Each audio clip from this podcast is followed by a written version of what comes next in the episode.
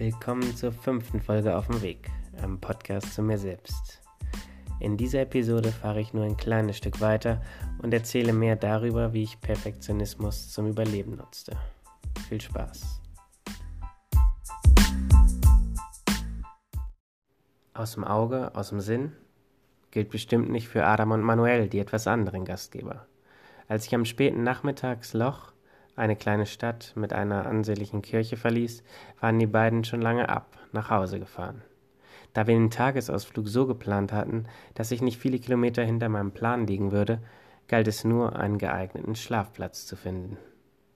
Ich fuhr in der Abendsonne, dachte über das verrückte Erlebnis nach und schaute mich um, wo ich mein Zelt aufschlagen könnte. Dem Perfektionisten war kein Waldstück genehm. Komisch eigentlich, denn ich würde so oder so etwas nicht gern Gesehenes oder sogar Illegales machen. Wildcampen nämlich.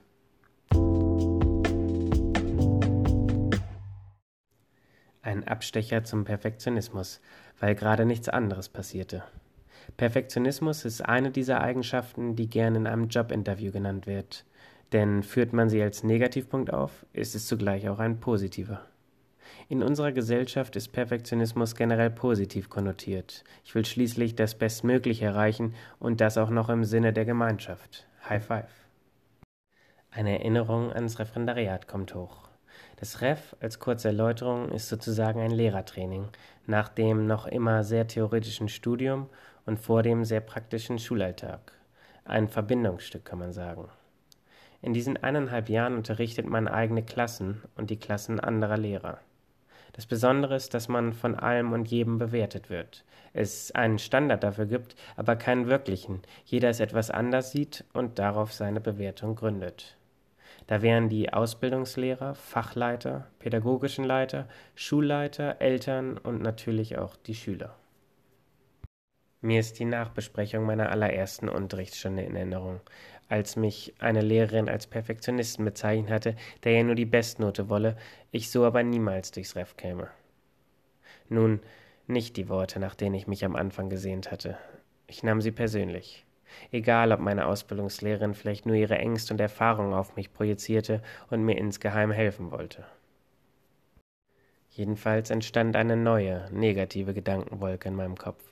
Wie kann das sein? Das ist meine erste Stunde. Ich habe einfach keine Ahnung von diesem System und wie es funktioniert. Bin komplett überfordert und will einfach nur überleben. Das ist der Grund, warum ich mich so vorbereite. Nicht, weil ich gute Noten will. Heute weiß ich, dass ich fucking unsicher war.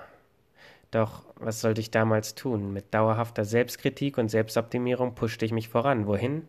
Wusste ich nicht dass diese Perfektionismusmethode, alles 250 Mal zu überarbeiten, jede Kleinigkeit antizipieren zu wollen, mich gleichzeitig zu guten Noten trieb, macht Sinn. Keiner konnte mir in den Kopf schauen und ich schien beim Blick in den Spiegel kein Roboter geworden zu sein, auch wenn ich daran manchmal stark zweifelte.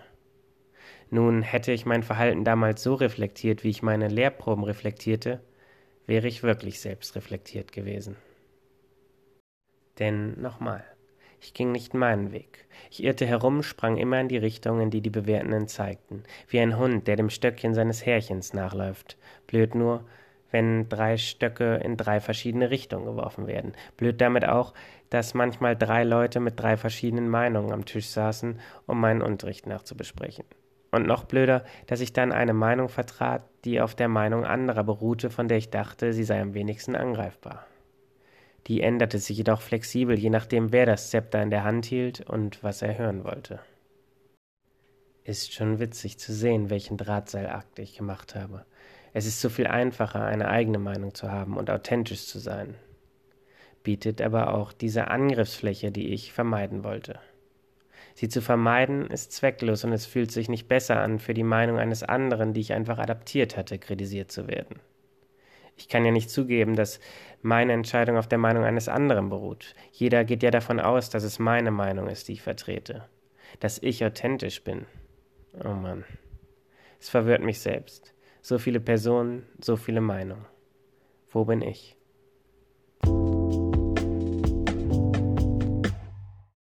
Ich rolle es nochmal auf. Ich will durch diese bedrohliche Situation durchkommen, bin also im Überlebensmodus. Der Stresspegel ist dauerhaft extrem hoch. Ich muss aber nicht vor einem Säbelzahntiger fliehen wie unsere Urahnen, das wäre eine klare Lösung der Situation, doch innerlich fühle ich diesen Druck, diese Angst. Ich will keine Fehler machen. Das geht auf die ursprüngliche Angst des Menschen zurück, von der Gruppe ausgestoßen zu werden. Ist nur in unseren Köpfen, habe ich in der letzten Folge gesagt, fühlt sich aber verdammt real an, weiß jeder. Dieses unwohle Gefühl im Bauch. Um nicht zu versagen, gut dazustehen, Bestätigung, Akzeptanz zu bekommen, verbiege ich mich, arbeite doppelt, durchdenke dreifach. Perfektionismus als Übersteuerungsmechanismus, als Überlebensinstrument. Mit Perfektionismus kompensierte ich letztendlich mein geringes Selbstwertgefühl, das nach externer Validierung suchte. Hört sich nach einem Teufelskreislauf an, ist es auch. Denn den Selbstwert auf externer Bestätigung zu gründen, ist einfach ungesund und funktioniert für mich nicht. Falsch im Kopf, falsch gelernt. Ich war doch sicher, ich war doch gut, es konnte mir doch nichts passieren. Leere Worthülsen, die ich rational aufgefasst, aber nicht gefühlt hatte. Denn darum geht's, es so tiefgreifend erfasst zu haben, dass aus dem mit meinem Kopf erworbenen Verständnis ein mich durchströmendes Körpergefühl wird. Ich bin wertvoll, ich bin sicher.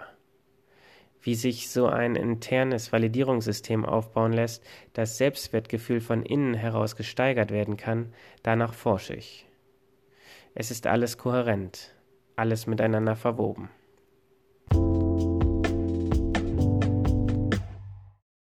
Was mir damals geraten wurde, war am Perfektionismus zu arbeiten. Das war dann auch eine Intention, die ich sogar noch nach dem Ref mit auf den Weg nahm. Mehr zu reagieren und weniger zu denken. Also vom Überdenken im Sinne von zu viel zu denken wegzukommen. Auch wenn ich die 80-20-Regelung in mein Leben integriert habe und die Herausforderungen von allen Seiten angehe, komme ich so nicht zum Kern. Es ist wie, wenn ich zum Arzt gehe und viele Tabletten bekomme, ohne dass nach der Ursache geforscht wird. Perfektionismus als Symptom. Stellt euch einen Menschen im Wasser vor, der nicht schwimmen kann. Er fuchtelt mit den Armen, um sich über der Wasseroberfläche zu halten. Jetzt sage ich ihm, dass es nichts bringe und er aufhören solle zu fuchteln, er verliere seine ganze Energie. Doch er kann nicht aufhören, denn er fühlt, dass er dann untergehen würde. Ein Teufelskreis, denn er hat nie gelernt zu schwimmen. Ich muss also lernen zu schwimmen. Ein Bewusstsein und das schrittweise Bewusstwerden sind die Eintrittskarten. Ich schmunzle, denn ich schreibe diesen Absatz mehrfach um. Das ist Akribie, denke ich, positiver Perfektionismus, um mir meine Gedanken verständlich zu machen und nicht aus Furcht, ihr würdet mich bewerten oder weil ich eure Bestätigung bräuchte. Aber seid jetzt nicht abgeschreckt, ich freue mich über ein Feedback, Anregungen und Fragen, denn gerade über diese Themen wäre ein Austausch spannend. In der nächsten Folge aber erstmal weiter auf dem Weg. Ich suchte ja noch immer nach einem Schlafplatz.